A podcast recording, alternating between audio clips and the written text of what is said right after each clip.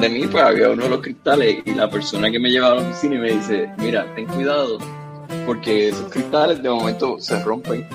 Como dos meses después vino una persona y le puso una baranda a mi ventana, cosa de que si el cristal explotaba, yo no me fuese a caer del sexto piso hasta abajo. Y ese hombre ha cogido este ataúd, lo ha sacado completo y se ha dado una clase de María que se puso blanco como el papá de Martín. Bienvenidos al podcast Cocobano número 381.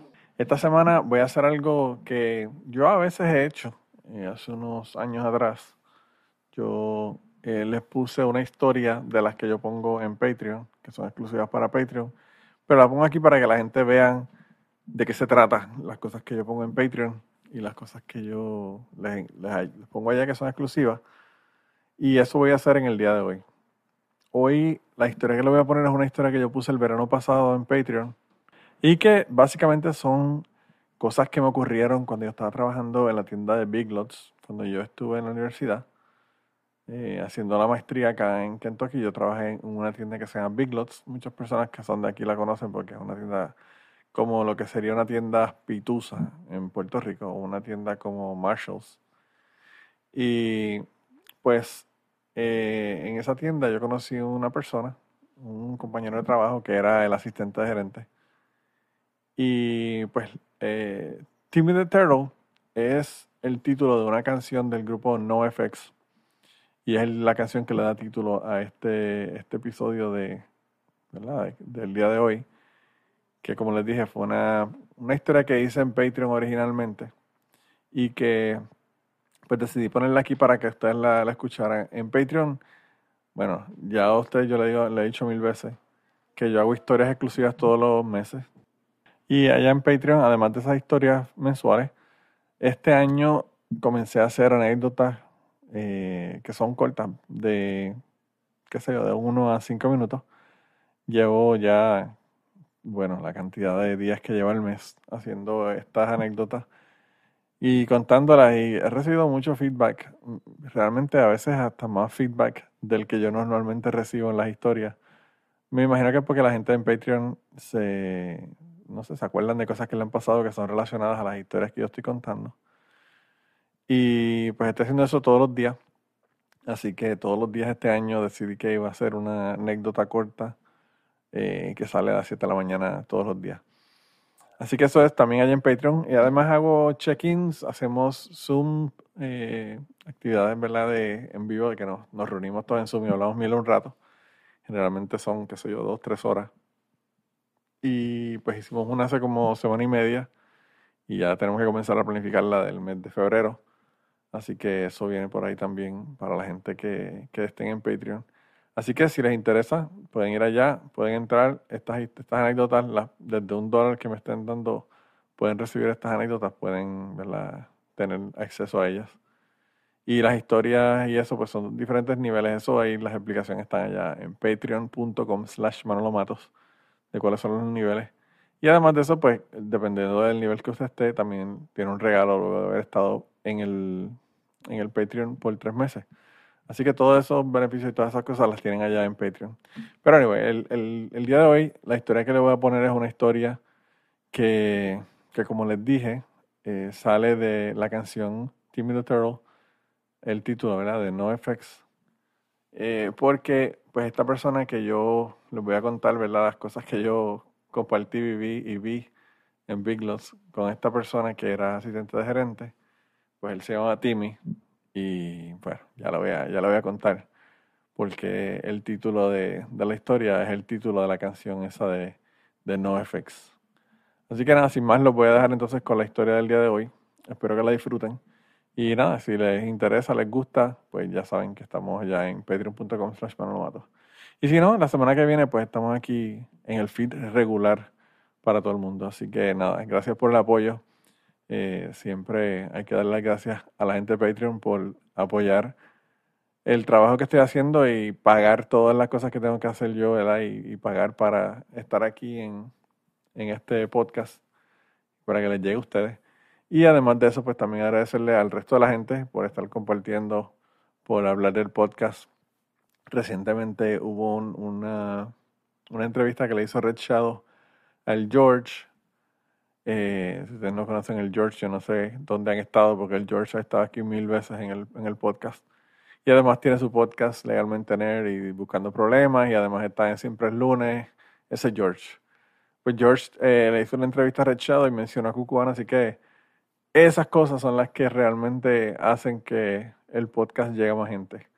Uno puede, qué sé yo, hasta, hasta pagar en Patreon, en, en Patreon o en Facebook y poner anuncios y toda la cosa, pero lo que realmente llega son las, las recomendaciones y, la gente que dice, mira, yo creo que esto te va a gustar. Así que lo más importante realmente, el apoyo mejor que ustedes me pueden dar es diciéndole a la gente que yo existo, que tengo un podcast y que lo chequen para ver si les gusta. Ahí a veces que a la gente no le gusta, a veces que a la gente le dicen, ¿verdad? Para que escuches tal podcast y tú dices, ah, qué porquería. Pero algunos se quedan, así que siempre es bueno uno recomendarlo. Pero nada, anyway, ahora sí, ahora sí los voy a dejar entonces con la historia del día de hoy. Este nombre realmente solamente mi esposa y yo, Ashley y yo, somos los que conocemos a esta persona de la que le voy a hablar por ese nombre. El resto de la gente que lo conocieron, ¿verdad? Que trabajaron con él igual que yo, en vez de decirle Timmy the Turtle, le decían Fingers. y era porque el tipo siempre hablaba con las manos y separaba los, los dedos y hacía gesticulaciones con las manos, con los dedos así como que separados. Pero anyway, el caso es que a veces uno se da con una gente en la vida de uno donde pues le resulta, qué sé yo, impactante, extraño. Hay gente que son bien raros con las que uno se encuentra y yo he hecho un par de cuentos de esta persona anteriormente en el podcast, pero pues los voy a poner ahora todos juntos. Yo hice un episodio con, con Ashley que grabamos, que fue en inglés, donde hablamos de Big Lots, que fue una tienda donde yo estaba trabajando mientras estaba haciendo mi maestría. Yo trabajé ahí un montón de años porque yo comencé a trabajar en Big Lots eh, un año antes. Yo llegué aquí, bueno, ahora van a ser en finales de agosto, va a ser 20 años que yo estoy aquí en Estados Unidos. Así que en el año 2002 yo llegué aquí a Kentucky en agosto y en septiembre comencé a trabajar en Big Lots y la razón era porque yo quería estudiar la maestría pero si estudiaba, si comenzaba a estudiar la maestría desde antes, pues obviamente iba a ser considerado fuera del estado. Así que lo que decidí fue trabajar un año para pagar mis eh, contribuciones sobre ingresos del primer año. Y después que tuviera ya las contribuciones sobre ingresos, entonces entraba como un estudiante del Estado. Y eso fue lo que hice, pero mientras tanto yo estaba trabajando en Big Lots y trabajé mientras estuve allá y poco tiempo después me fui de Big Lots poco después de haber terminado mis estudios y de haberme casado en el 2006. Pero estuve desde el 2002 hasta el 2006, cuatro años trabajando con, con Big Lots. Y ahí había un asistente de gerente que se llamaba Tim. Y Tim, eh, mi esposa le decía Timmy the Turtle por la canción esa de NoFX, que ella le encantaba NoFX. Y bueno, esa era una de las canciones que le recordaba a, a Timmy, ¿verdad? y por eso le, le cantaba Timmy the Turtle. Pero pues en la, en la tienda todo el mundo le decía Fingers. Y era un tipo bien particular. Realmente, él, pues para que tengamos una idea, su mamá había muerto. Él trabajó mucho tiempo en Walmart antes de trabajar para Big Lots. Y cuando digo mucho tiempo me refiero a, qué sé yo, 15, 20 años. Y, y pues empezó a subir obviamente la escala de gerencial hasta que llegó a ser gerente de un, de un Walmart y se cansó de esos cabrones y los mandó al carajo y se fue a trabajar con Big Lots. Y empezó a trabajar en Big Lots de asistente de gerente. Y él fue el que me, me, empleó realmente, él fue el que me hizo la entrevista, me llamó, estaba súper confundido porque yo tenía un número que era 787, todavía acababa de mudar de Puerto Rico. Y él pensaba que estaba llamando a Puerto Rico, no pensaba que estaba llamando a, a la, ciudad, ¿verdad? Donde, donde estábamos los dos. Y me dijo que si yo podía ir a una entrevista, le dije que sí. Me dijo, ¿pero dónde tú estás? Y yo le dije, yo estoy aquí, en, Kentucky. Me dice, ah, no, es que este número que no sabía. no sé si es que el tipo era normal o que era al principio de cuando los números, la gente se quedaba con los números y no importaba el estado en el que uno estuviera, tenía un número de, de cualquier otro estado, pero bueno, el caso fue que él no sabía. Y ahí fue que yo lo conocí por primera vez cuando hice la entrevista. El tipo me entrevistó. Me imagino que allí en Big Loss nosotros no conseguíamos mucha gente que tuviera grados universitarios. Yo tenía un grado, mi grado universitario, tenía mi, mi bachillerato y tenía experiencia ya dos años trabajando con Prudential Securities, trabajando con todos los dineros que se depositaban y se manejaban en, en Prudential Securities. Así que estaba sobrecualificado para el trabajo y me pusieron de, de Customer Service Specialist, ¿verdad? De persona de servicio al cliente, que era el que estaba básicamente encargado de toda la parte del frente de la tienda, eh, haciendo devoluciones también y toda la pendeja, y a veces estaba en la caja también. Y pues yo ahí lo conozco, ¿verdad? Y entonces el tipo, yo me empecé a dar cuenta que el tipo tenía muchas, muchas peculiaridades, ¿verdad? Él estaba obsesionado con las chicas que eran eh, asiáticas. Y siempre que iba a almorzar, iba a, diferentes lugares, pero más de la mitad de las veces que iba a comer, iba a comer a un buffet chino que había justo al lado de donde yo trabajaba.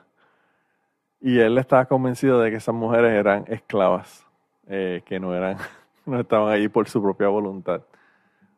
Y él hablaba con ellas, pero pues obviamente las chicas casi no hablaban inglés. Y era como que bien difícil comunicarse. Pero él iba allí y como que trataba de entablar amistad con una con unas chicas de, de China y o sea, las chicas están trabajando, obviamente no pueden estar haciendo la caso y escuchándole los cuentos al pendejo.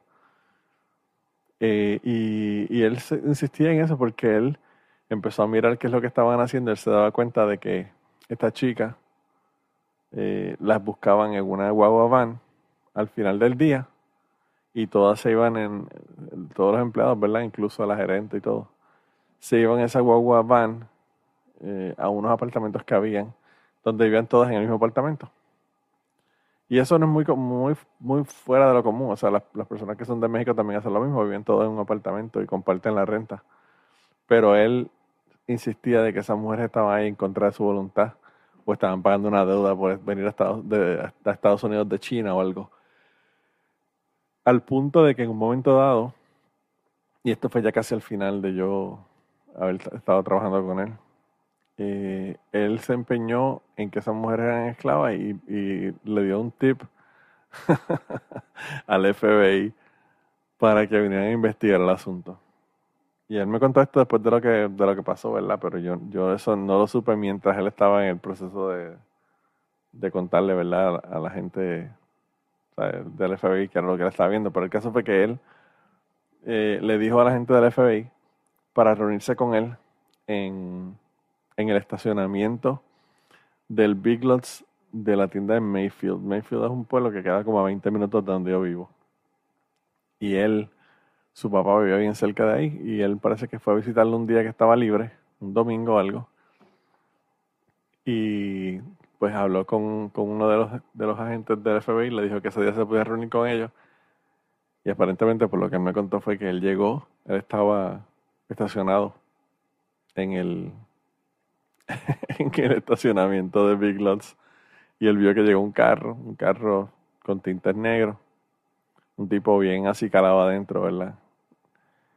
Y con un porte, él me dice que era obvio que el tipo era del FBI. El tipo tenía que trabajar con el FBI o con la CIA porque el porte que tenía el tipo no era un porte que tú veías en la gente, ¿verdad? Que están allí normalmente en el estacionamiento.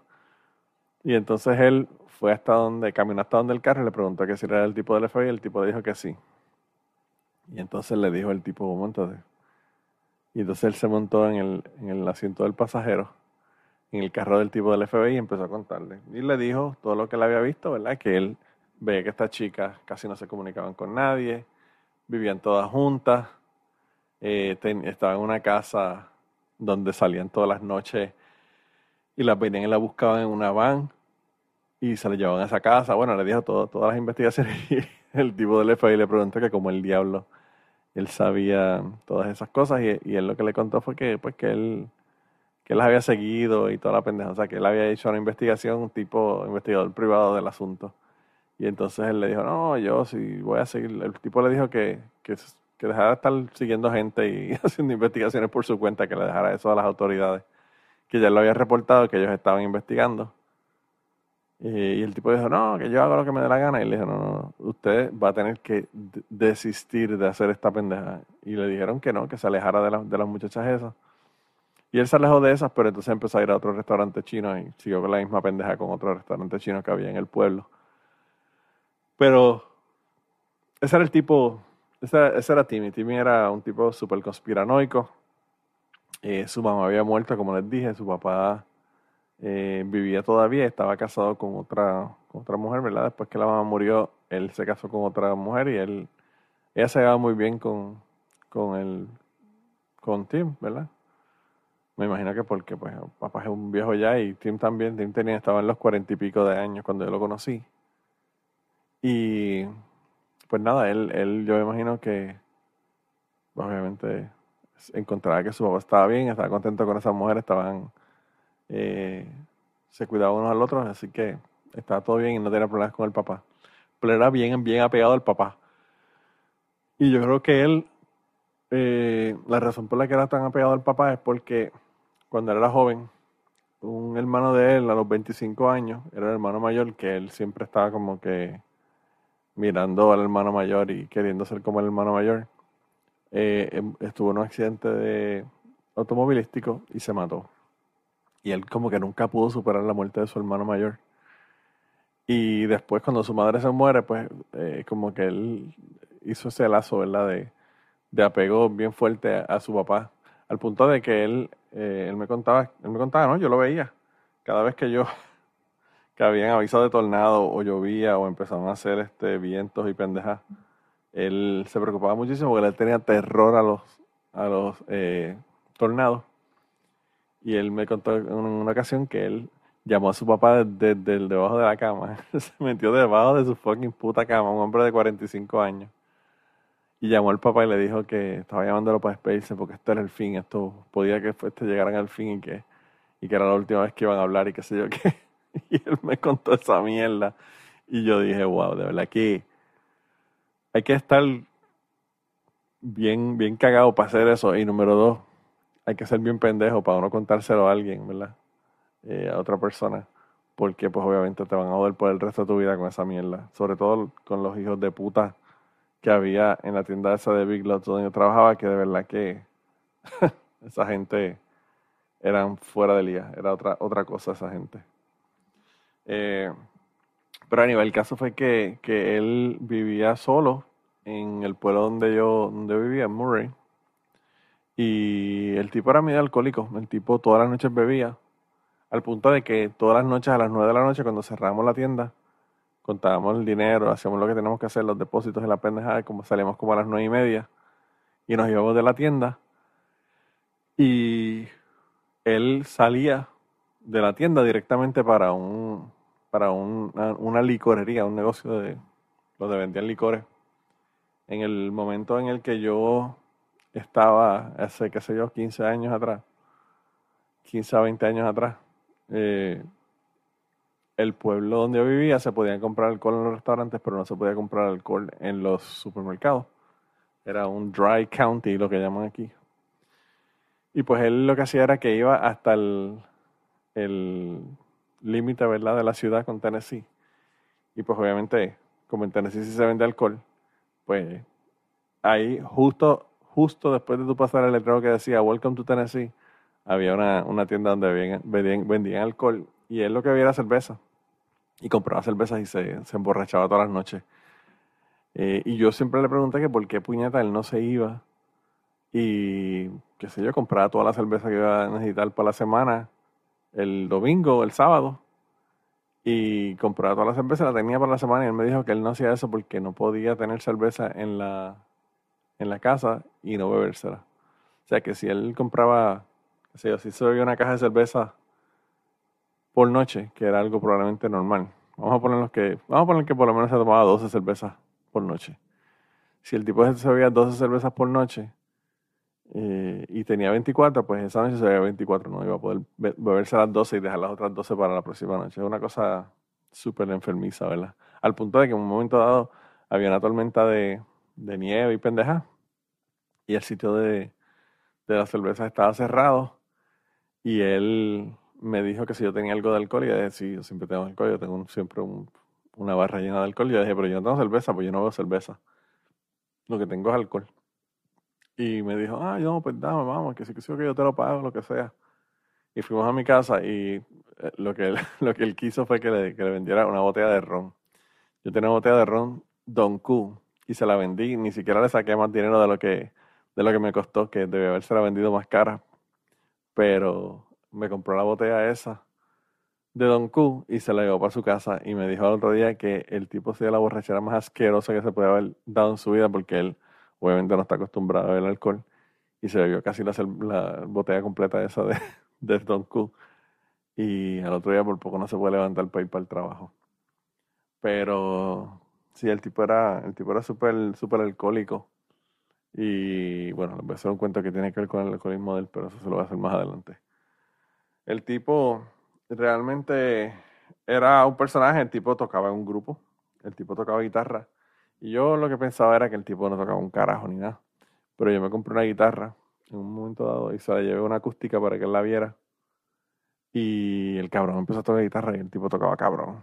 O sea, el tipo realmente no tocaba guitarra acústica, lo que gusta, lo que tocaba era guitarra eléctrica. Pero él estaba en una banda que tocaban en clubes y pendejas a veces que le daban los contrataban para tocar y el tipo tocaba bastante cabrón. Así que sí me di cuenta de que el tipo, pues realmente no era, no estaba comiendo miedo, el tipo tocaba de verdad. Eh, pero el tipo tenía muchos problemas en, el trabajo porque, pues el tipo, el temperamento que tenía iba de 0 a 60 en 3 segundos. O sea, que si lo encabronaba un, un empleado o lo encabronaba algún eh, algún cliente o algo, el tipo eh, se le cagaba en la madre en tres segundos. Y en general conmigo él nunca tuvo problemas porque pues obviamente yo me daba a respetar y él no iba a decirme una mierda porque lo mandaba para el carajo y me o me iba de, del trabajo y dejaba el trabajo, lo mandaba para el carajo y, hablaba con el gerente. Pero con otra gente sí se, se encabronaba muchísimo. Hubo una ocasión en la que a nosotros nos llamaron una señora vino a donde nosotros, donde nosotros estaba yo con otro empleado. Había un empleado que se llamaba Larry, que era un anormal. El tipo se parecía a Humpty Dumpty. Y el tipo durante la semana vendía carros. Eh, decía que vendía carros, no vendía un carro de carro. Lo que hacía era que traía carros que habían sido chocados o lo que fuera, que los arreglaban y los vendían. Y él eh, con su jefe iban y los buscaban para revenderlos, ¿verdad? Buscaban carros que habían estado chocados o que lo habían vendido con, pocas millas o lo que fuera y ellos revendían, tenían un dealer de segunda mano de carros. Y eso es lo que él hacía durante la semana y todos los sábados él trabajaba en la tienda. Y yo no sé si él trabajaba en la tienda para coger el descuento o qué, pero el tipo siempre estaba hablando de las, de las gordas, que si las gordas es esto, que si las gordas lo otro. Y un día yo vi a la esposa y la esposa pesaba como 450 libras. Y él pesaba como 500, 450 libras. Así que yo no sé qué carajo le estaba hablando de eso, ¿verdad? Los dientes los tenía casi todos jodidos. Eh, no, no los tenía podridos, pero se le habían caído algunos, me imagino que porque se le dañaron o whatever, se los tuvieron que sacar. Y los otros se separaron, y entonces tenía todos los dientes de abajo separados era un tipo de verdad que era un fucking personaje, el cabrón. Eh, y yo estaba en un momento dado hablando con él, diciéndole unas cosas que quería que hiciera en la tienda. Y él, él, no, él no bregaba con la caja tampoco, porque tampoco era como que. Tampoco la mente le daba como para ver con una caja registradora. Eh, pero vino una señora y nos dijo: Mira, eh, hay unos, unos dos tipos ahí, se metieron al baño de los hombres y cerraron, cerraron la puerta. Y yo le digo, ¿qué? Me dice, sí, hay dos tipos que se encerraron en, la, en el baño. Y yo le digo, Larry, vete allá y chequea. By esto no tiene nada que ver con Timmy, pero... Le digo, Larry, vete allá y chequea a ver los dos tipos esos que se metieron al baño. Y entonces él, eh, yo le di la llave del baño y fue para allá. Efectivamente, se había metido al baño y había encerrado con seguro el, el baño de nosotros, que era un baño de, de estos públicos que tienen un montón de cubículos y de urinales y toda la pendeja. Y, estaban los dos tipos ahí adentro. Él los sacó, los sacó para el carajo, le dijo que se fueran. Y había un condón con sangre en el piso. Y nosotros llamamos al, al, a Tim, a Timmy the Turtle. y el tipo estaba que no podía bregar con el asunto. El tipo era súper homofóbico, ¿verdad? Y, y, no podía, no podía bregar con el asunto. Y entonces eh, mandó, mandó, ¿verdad? Que Larry que recogiera el condón y limpiara el piso y, mapear y toda la pendeja, una cosa bien cabrona. Y él como que, wow, de verdad que no, no podía bregar con el asunto. Pero allí en Big Lots pasaban muchísimas cosas así. Tim una vez eh, estaban poniendo, estaban sellando el techo y estaban poniendo brea en el techo para por unos líquidos que había y qué sé yo qué, un tratamiento que le estaban dando al techo. Y obviamente la tienda olía horrible por el, por el, el olor ese de la brea que estaban poniendo en el techo. Y Tim, hubo una señora que parece que se empezó a cagar y no le dio tiempo de ir al baño. Y en la parte de atrás habían ocho góndolas, ¿verdad? Las góndolas 1 a la 8 estaban en la parte de atrás. Justo terminaba la góndola 8 y ahí estaban las puertas para ir para los baños. Y la señora empezó a cagarse en la, en la góndola 1 y había una línea de mierda de diarrea hasta la 8, ¿verdad? Entonces Tim eh, fue y buscó Les y buscó un montón de, de y pendejas para limpiar esa pendeja. Y él estaba limpiando esa pendeja cuando viene una señora y le dice que qué van a hacer con ese olor. Que ese olor este, que eso no, que eso molestaba a los clientes, que sí, que sí, o qué.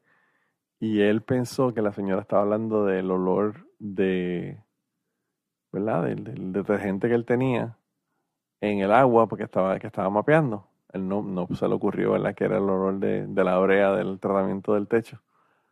Y él dice que le dijo a la, señora hasta culo, le dijo que si es que una señora, que una, una, cliente se cagó aquí, estoy limpiando y por eso es que huele, que si usted que prefiere oler, prefiero oler la mierda o prefiero oler el detergente.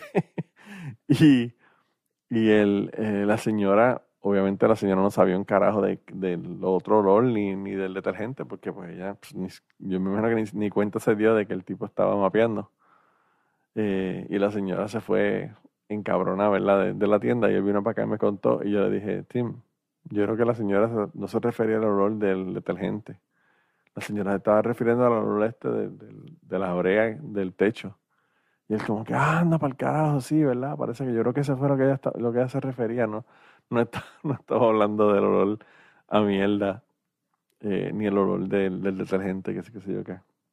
Y ahí fue que se dio cuenta de que la señora no estaba hablando de eso.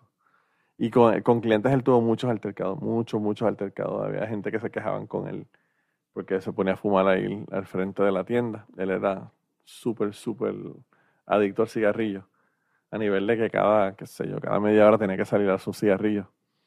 Eh, uno, a veces yo lo acompañaba a ir al, al banco a hacer el depósito en, en, algunas ocasiones cuando estaba el gerente y, él.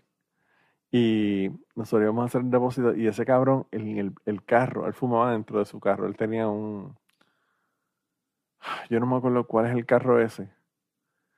Pero me parece que es el Firebird, que tenía como un águila en el bonete, uno de estos carros antiguos de los 80 que eran súper famosos, no me acuerdo, yo no sé un carro de carro, así que me imagino. Pero el carro, el carro era un Firebird, me parece, eh, rojo. Y uno se, se, metía dentro del carro y uno, si uno le pasaba el dedo por el cristal del, del carro, por la parte de adentro, habría como unos 16 de pulgadas de una costra amarilla de la nicotina de los cigarrillos, que ese cabrón nunca limpió el cristal, que era la cosa más asquerosa del mundo. Yo en una ocasión fui a la casa de él porque él me dijo que, que si lo podía, les podía dar pompar a su casa porque no tenía el carro, lo estaban reparando algo, no me acuerdo qué fue. Y vi la casa y la casa era otro desastre, cabrón. Era de verdad que horrible. Una cosa de verdad que lamentable. Sobre todo para un tipo que que era gerente de, una tienda. En una ocasión él me cuenta que, bueno, él me contó, hay dos cuentos sobre esto. Él me contó que él estaba limpiando una pistola y se disparó en la muñeca, él mismo. Y tuvo que hacerle como tres o cuatro operaciones en la muñeca. Eso fue antes de que yo lo conociera. pero él me enseñó la cicatriz y toda la pendeja. Y después me dijo el gerente de, la, del parte de muebles de Big Lots que lo que había pasado fue que él, él siempre andaba con una, eh, pistola cargada. Y entonces él tenía la pistola cargada debajo del asiento del carro. Y había ido a Domino's Pizza a comprar una pizza para comérsela. Y entonces él eh, estaba medio borracho porque había estado bebiendo en su casa y fue a buscar la pizza. Fue a buscar la pizza, regresó y cuando regresó fue hasta la puerta y cuando iba a abrir la puerta se dio cuenta de que tenía la pistola todavía en el carro y no la había sacado. Y él dijo, déjame ir a buscar la pistola. Entonces él la pistola y fue, buscó la pistola, la puso encima de la caja de pizza y iba cargando la caja de pizza con la pistola encima. Y en el, la pendejada de aguantar la pizza y la caja de la pizza y abrir la puerta con la llave y toda la pendejada, pues aparentemente la pistola se le, se le resbaló, ¿verdad? Por encima de la caja de pizza y se cayó al piso. Parece que no tenía seguro y cuando cayó al piso se zafó una bala y le dio, le pegó un tiro en la muñeca. Y pues obviamente no hubo ni pizza, ni un carajo, ni nada. Tuvo que agajarse la muñeca y irse, guiarla hasta el hospital para que le hicieran, le hicieran ¿verdad? la primera operación y creo que después le hicieron dos operaciones más para arreglarle la muñeca. Pero pues el tipo se le pegó hasta un tiro, hasta un tiro en la, en la muñeca. Y el tipo era súper entregado con la cuestión de las armas. Él tenía, tenía muchas armas de fuego. Y aparentemente por las cosas que él ponía en su, en su Facebook, él pues las armas las tenía cargadas y por todo el apartamento. O sea que en cualquier momento que entrara alguien o pasara algo, pues él tenía un arma disponible para pegar de tres tiros. Hay dos historias de él que son las historias más épicas, ¿verdad? Las historias que nosotros contábamos y contábamos a la gente cuando comenzaban a trabajar en, la tienda. Y, la primera era que el tipo parece que en algún momento, no sé si es por una cuestión de, de qué sé yo, de temporada, o yo no sé qué diablo era lo que pasaba, pero a ese cabrón le daban alergia. Y en las manos y en los, y en los pies le daban unas alergias bien cabronas y empezaban a pelársele la piel. Eh, bastante cabrón, era, era una cosa como que bien, bien impactante. Porque empezaba como que se le ponían rojas, después se le ponían ronchas, después se le empezaba a pelar la piel. Y era una cosa bastante asquerosa. Y él, el cabrón, como era, yo no sé por qué carajo él no quería ir al médico. No sé si era porque no quería ir al médico porque le tenía cosas a los médicos, o si era que no quería ir al médico porque no tenía chavo. Él, aparentemente, él se metió en unas deudas bien cabronas y él lo que estaba era como que tratando de pagar esas deudas y todo el dinero que, que él ganaba, pues la mayor parte de eso iba para pagar esas deudas que él tenía. Así que gastos médicos realmente era algo bien, bien raro que él tuviera. Y él pues nunca, que cuando le pasaba esa ventaja, nunca, nunca iba a hacer nada. Y el tipo lo que hacía era que compraba crema, cocoa butter, y se la ponía en las manos y en los pies. Entonces él, tú ibas y le ibas a dar la mano o algo, él no te, daba la mano, te decía, no, no, no, que tengo, tengo una pendeja en las manos, ¿verdad? Pero los pies también los tenía igual.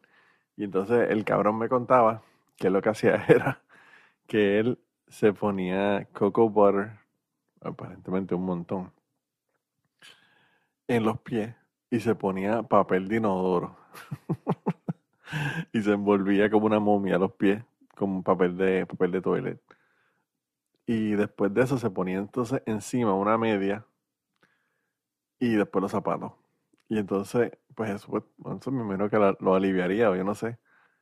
El caso era que a veces él se sentaba, él sentaba con la pierna cruzada, a veces sentaba afuera a, fumarse un cigarrillo, un banquito que había, y se sentaba, cruzaba la pierna, y cuando cruzaba la pierna tú le veías que toda esa, esa pendeja del coco butter se la había, se había mojado la. se la había mojado hasta, hasta la media y había empezado a subirle hacia, hacia la parte de arriba de la media. Y a veces tú veías, qué sé yo, a veces veías un cuarto de pulgada de, la crema coco butter, a veces veías un media pulgada, a veces veías tres cuartos pulgadas, de, depende de cuánta, cuánta eh, eh, loción de esa coco butter se había puesto y, y cuánto había subido, ¿verdad? Por la pierna para arriba. Y era la cosa más asquerosa del mundo. Todo el mundo lo, jodía porque eso le duraba, qué sé yo, dos semanas o tres semanas. Y por las otras semanas él estaba eh, poniéndose coco butter y comprando de esos, de esos cacharros de esos potes gigantescos de cocoa butter eh, para ponérselos con papel inodoro y, y, las medias encima. Y ese era el tratamiento que él se daba para quitarse esa pendeja de las alergias que le daban. En una ocasión una señora incluso, yo no sé qué fue lo que pasó, se puso a discutir con ella. Yo creo que la señora era una señora negra, pero eh, él eh, decía que era racista, pero se ponía a perseguir a la gente que era negro por la tienda. no a perseguirlo, sino a dar vueltas por donde ellos estaban, como que para, que no robaran o whatever. Y entonces en una ocasión una señora vino diciendo que él la estaba siguiendo. Y era una señora que era rubia, una señora no era, no era negra. Eh, y él empezó a decirle que no, que él no estaba siguiéndola por ningún lado, que él estaba limpiando, que sí, que sí, yo que él cogía los mapos estos secos, eh, que son bien, bien largos, para limpiar polvo y pendeja en el piso. Y se iba por la tienda a hacer esa pendeja. Y parece que le pasó dos o tres veces a la señora por el lado.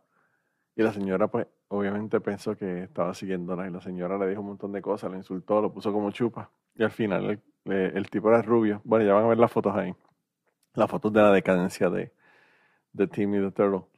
Pero la señora, la señora, lo último que le dijo fue que él era un red motherfucker. Porque él era, él era rubio, pero yo no sé por qué la señora le dijo que era colorado. Eh, y le dijo que era un red motherfucker. Y la señora se fue. Y él se quedó como que bruto y me dice, What did she call me?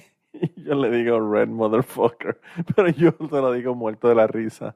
Y él no podía creer que la señora le haya dicho eso. Y pues obviamente el hecho de que la señora tuvo la última palabra y él no le pudo decir nada, eh, lo jodió como por una semana o dos porque la señora había dicho red motherfucker. Y a veces cuando yo quería joderlo, le decía red motherfucker.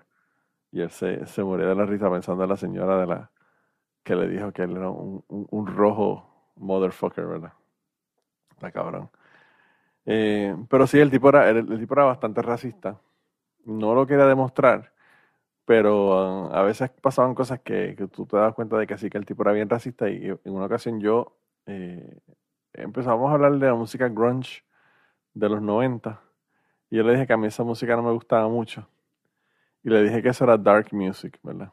Y el tipo parece que entendió dark como negro, no como oscura y qué sé yo, depresiva. Y entonces el tipo me dijo que yo no podía decir eso. Yo le digo, como que no puedo decir eso? No, no, no, eso no lo puedes decir, no lo puedes decir aquí, eso no se puede decir, que sí, que sí, que. Yo digo, no sé qué tú estás hablando, la, la música es, es, dark music, ¿verdad? Yo le digo que la música era dark. Y él me dice, no, no, pero es que eso no lo puedes decir, eso no lo puedes decir. Y yo le digo, pero ¿por qué? Y me dice, no, no, porque eso aquí se considera racista, que sí, que sí, que yo le dije, ¿de qué carajo tú estás hablando de racista? Si yo lo que me refiero con dark music es que es oscura, que es, este, qué sé yo, depresiva, música de heroína realmente es lo que le quería decir, ¿verdad? Porque esa, es música de heroína. Y, y, él como que dijo, ah, ok, ok, ok, ya sé de lo que estás hablando. Parece que él pensaba que yo estaba hablando de, de, de, que, de que era música, ¿verdad? Como de, no sé, será música urbana, no sé qué carajo lo que le estaba pensando, porque la música de los 90 de grunge no tiene nada que ver con los negros. Pero pues él interpretó lo de dark music como música negra. Eh, y la otra cosa que pasó, que es la última cosa que le voy a contar, que pasó allá en la tienda con él, fue que yo eh, había una chica, una chica con la que yo estuve, que era mi estudiante ella fue mi estudiante un semestre. El segundo semestre no cogió la clase conmigo. Y un año después, o sea, un año después de haber comenzado a, coger la clase conmigo, ¿verdad? Estuvo conmigo un semestre, otro semestre con un compañero que era amigo mío que le dio la clase el, segundo semestre. Y un año después ya la, la vi me la encontré en, en la universidad. Y empecé a hablar con ella, qué sé yo qué, le pregunté cómo estaba, que cómo le iba en las clases, me dijo que sí, le pregunté qué, había sacado en la, en la, clase de biología, me dijo que había sacado A. Eh, nada, hablando de así, friendly, ¿verdad? Y empezamos a salir en un momento dado. Eh, pero él, él ni lo sabía, él le interesaba a esa chica. Y antes de yo haber empezado a salir con ella, él, en el semestre que ella no estaba cogiendo clase conmigo, ella iba cada rato a Big Lots y me saludaba, que sí, que sí, ok, y esto y lo otro. Y, y yo se la presenté, porque él vino para acá, obviamente una asiática, el tipo estaba obsesionado con las putas asiáticas. vino para acá, ah, que quién es esta, que sí que sí, que ah, ella es mi estudiante, que es de Taiwán, que sí que sí, que le dije el nombre y toda la cuestión. Y si consigo una foto de ella, quizá consigo una foto de ella en su en su Facebook, maybe. Si consigo una foto de ella en, su Facebook, le pongo una, foto de la chica esta. Pero el caso fue que, pues yo obviamente yo en ese momento no estoy saliendo con ella ni nada. Y él eh, fue y se presentó, que sí, que sé yo qué, y después entonces él se fue y me dijo, voy a fumar un cigarrillo cuando iba saliendo y siguieron hablando, que sí, que sé yo. Y parece que yo no sé por qué intercambiaron, eh, intercambiaron teléfonos. La chica en ese momento tendría como 20 años, probablemente, 21 años. Él tenía 45. Y él la invitó a salir. Y entonces el tipo la invita a salir y pues ella le dice que sí. Ellos iban a comer y para ir para el cine.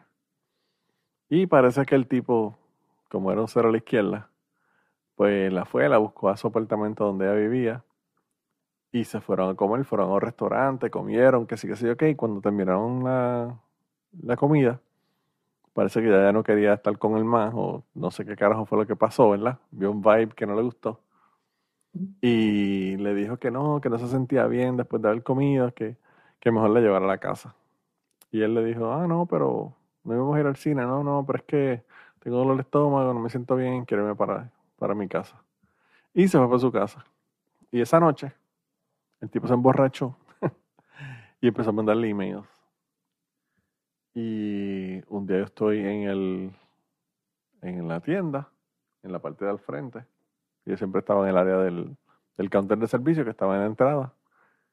Y veo que, que viene ella, está llorando y viene con una amiga que yo reconozco a la amiga porque la amiga también había cogido clases en, en, mi, en mi clase de, laboratorio. La chica era asiática también, pero no era de Taiwán. La chica era de Singapur. Y la chica estaba como que le, tenía como que el brazo echado. Mi, estudiante estaba llorando. Y venían con un policía. Y yo como que anda para el carajo. ¿Qué carajo pasó aquí, puñeto? Y ella entró y el policía preguntó por el que si ahí trabajaba, ¿verdad? Este, este tipo, Tim. Y yo le dije que sí, que él era el asistente de gerente. Me dijo, ah, que si lo puede llamar. Y yo lo llamé. Y entonces, eh, cuando yo eh, hablé con él y le dije que había un policía buscándolo, pues él como que dijo que anda para el carajo. Pero nada, vino al frente, habló con el policía. Y mientras el policía estaba hablando, y diciéndole que tenía una orden como que de, de alejamiento de esta chica porque la chica se sentía amenazada por él, que sí, que sé yo. Yo no sabía lo que había pasado. Pero mientras ella está haciendo esto, o sea, mientras el tipo está haciendo esto con, con Tim, el, policía, la chica que es amiga de ella empieza a sacar emails, la printouts de los emails y empieza a enseñárselos a los clientes. Miren, miren lo que este tipo le escribió, miren lo que le escribió. Y empezó a enseñarle a la gente que eran los clientes. Y yo como que, anda, puñeta, qué cosa cabrona. Aparentemente el tipo se encojonó porque ya no quiso ir con él al cine ese día y lo dejó ahí a mitad de, de date. Y le dijo un montón de cosas de que si, que era una, una fucking asiática asquerosa, que se fuera para el carajo, que que nadie la quería en este país, que se fuera para su país. Bueno, le dijo un montón de cosas bien asquerosas. Eh, que ojalá la violaran, le, puso en el, en el, email. Bueno, imagínense, en la borrachera que el tipo tenía, pues imagínense las, barbaridades que le dijo a la tipa. Y, y pues obviamente ella fue a la policía, al, al, campus police, la policía era la policía de la universidad, y el tipo vino a, a la tienda y le dijo eso, le dijo que se alejara, que no, no tuviera más contactos con ella, que, que si él escuchaba de nuevo que, que él había tenido algún contacto con ella, que iban a venir y lo iban a arrestar y se lo iban a llevar preso, bueno, le dijo hasta culo. Y él como que ahí haciendo damage control y yo como que es la cosa más fucking awkward de que después con el tipo y, la, y las dos chicas se van, yo, que, con, qué carajo yo miro a este cabrón? ¿Con qué cara yo miro a este cabrón? Y, y, y no solamente eso, sino, ¿sabes? ¿Cómo vamos a tener ese elefante en el, en, el, en la tienda sin nosotros hablarlo. Realmente nosotros casi no hablamos ni nada. Él, lo que me dijo fue que él, que él se había emborrachado y que había cometido un error, que sí, que sé yo qué. Yo le dije, mano, ¿sabes? Cuando uno se emborracha, apaga la computadora no mandes mensajes ni digas nada cuando, cuando estás borracho. Y me dijo, no, no, no, en verdad que está cabrón, que sí, qué sé yo. Se me pasó la mano con ella, qué sé yo, qué sé yo. Y seis meses después de eso, yo empecé a salir con ella. Y la chica era una bellaca del cuatro pares de cojones, chichaba cabrón. Y más bien cabrón dejamos porque la tipa tenía el problema del Chihuahua, el síndrome de Chihuahua, que era chiquititita y gritona y peleona. Pero en la cámara una salvaje. Eh, y todo ese tiempo que estuve saliendo con ella, que fue bien poco, fueron unos meses nada más, como cuatro meses o cinco meses, algo así.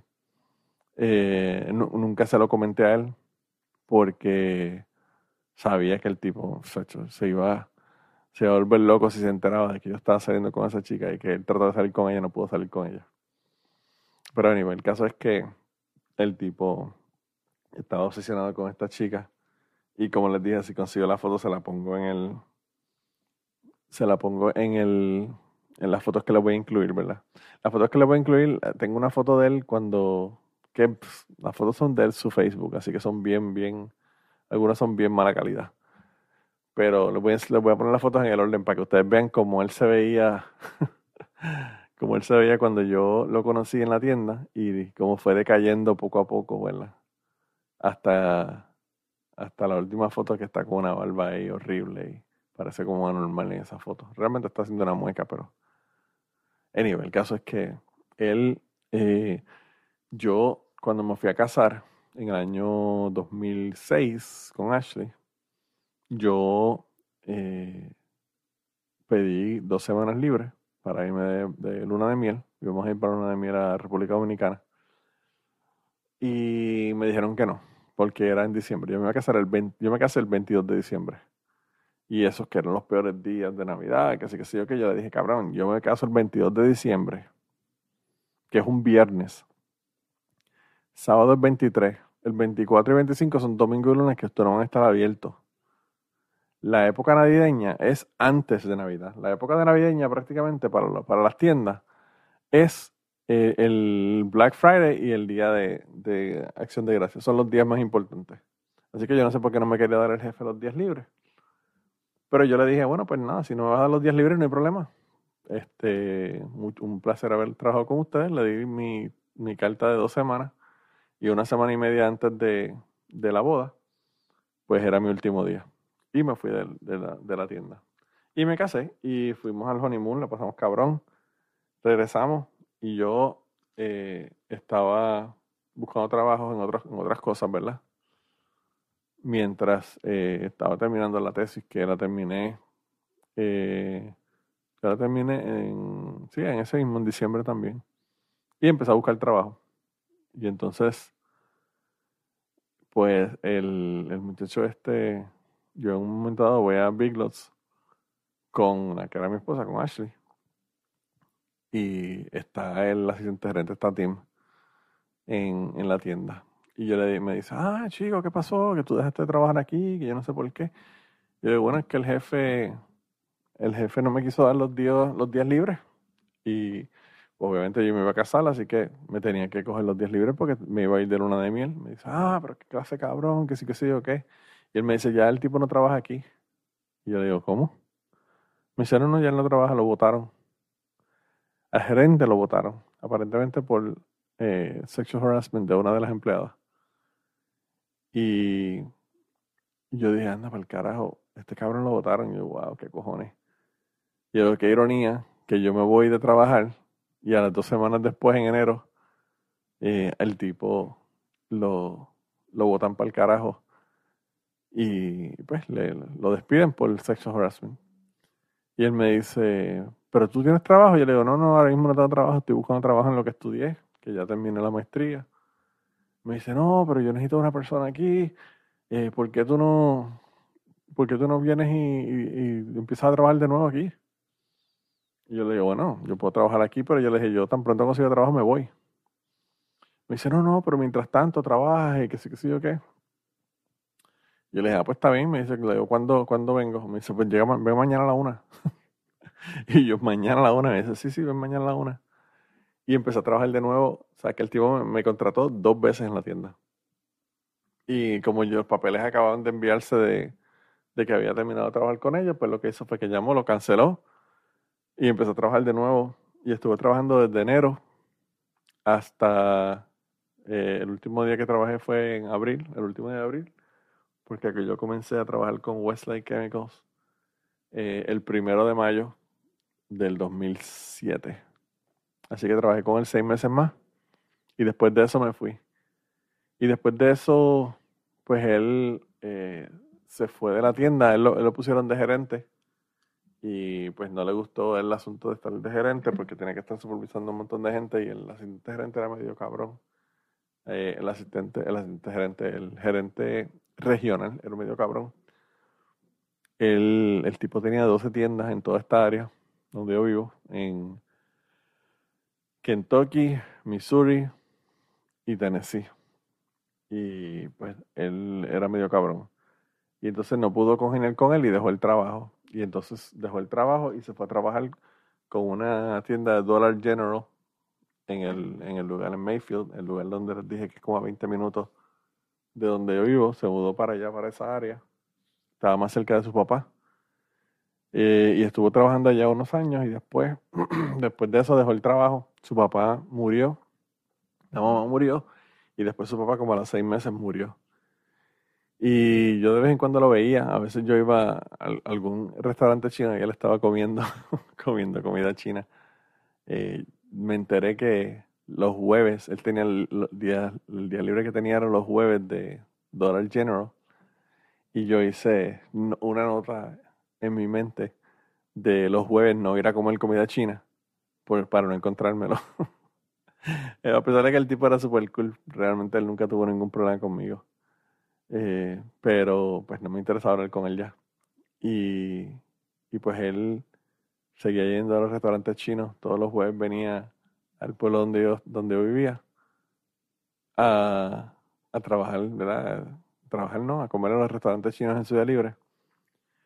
Y a veces me lo encontraba. Y me lo encontré en otra ocasión, me lo encontré en un show que hacían aquí. Aquí, eh, durante el verano, el tercer sábado.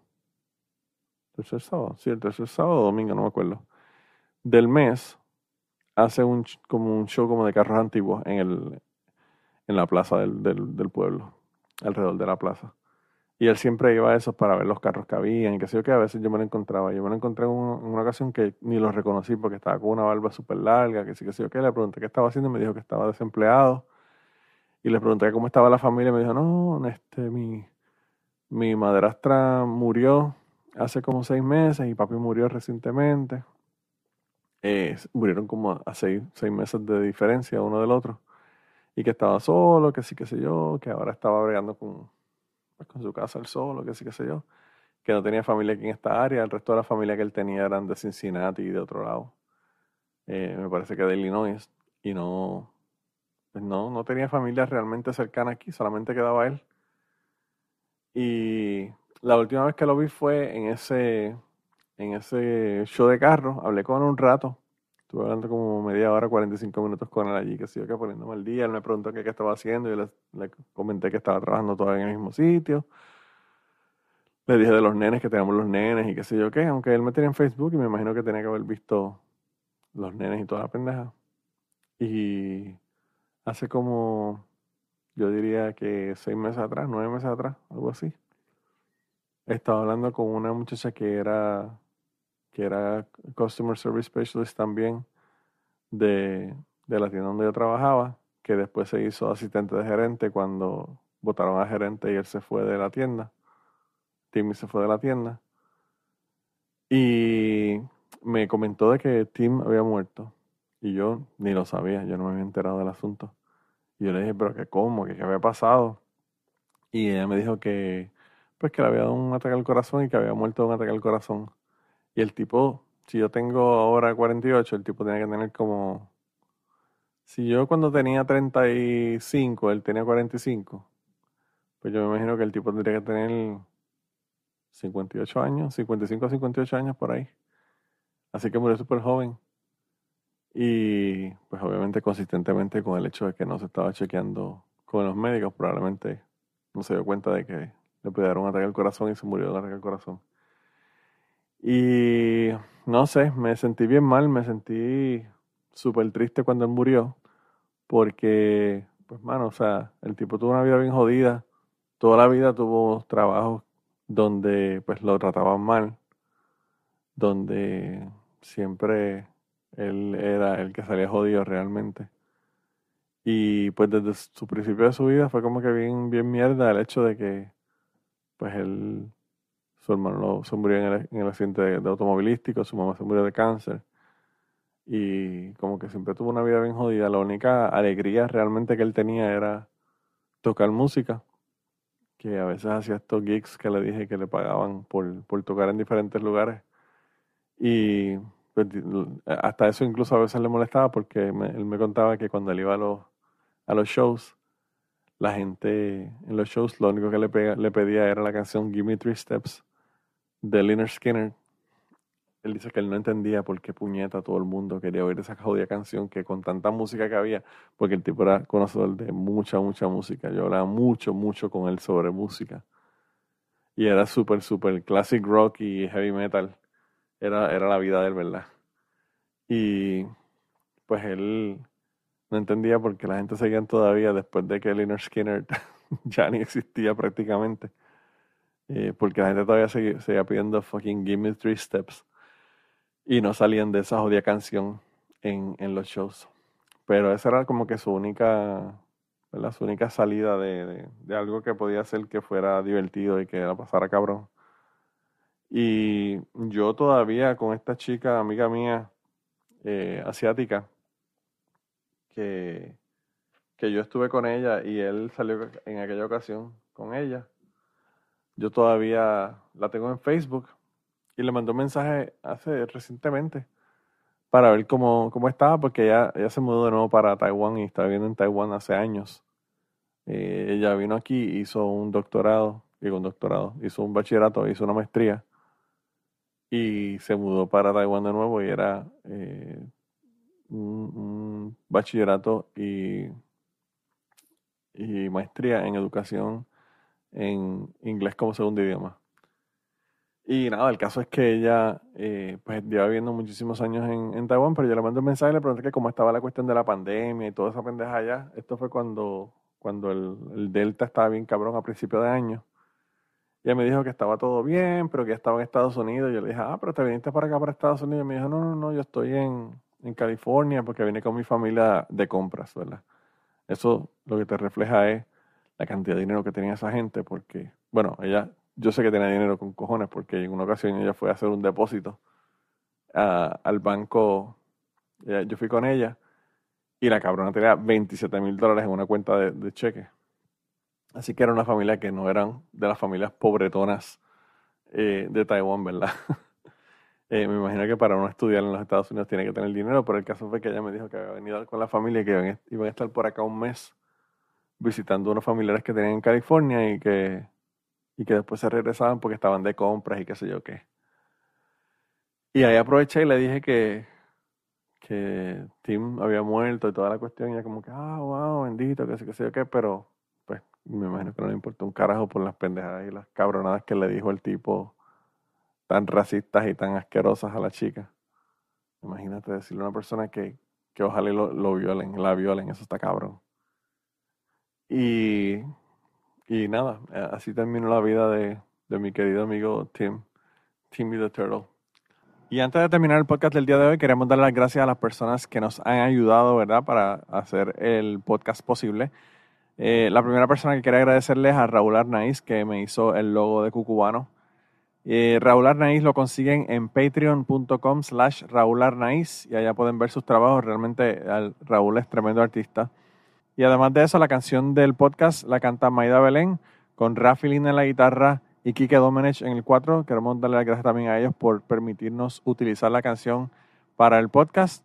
Además de eso, a mí me consigues en patreon.com slash Manolo Matos o me consigues en Twitter como Manolo Matos y el podcast lo consigues como Cucubano Pod. Así que por allá nos puedes enviar mensajes, nos puedes decir eh, que nos quieres contar historias, te puedes autoinvitar a participar en el podcast. Siempre estamos buscando invitados nuevos que tengan historias interesantes, así que no, no dudes en llamarnos si tienes una historia que nos quieres contar. Y nada, espero que pasen una semana increíble y nos vemos prontito.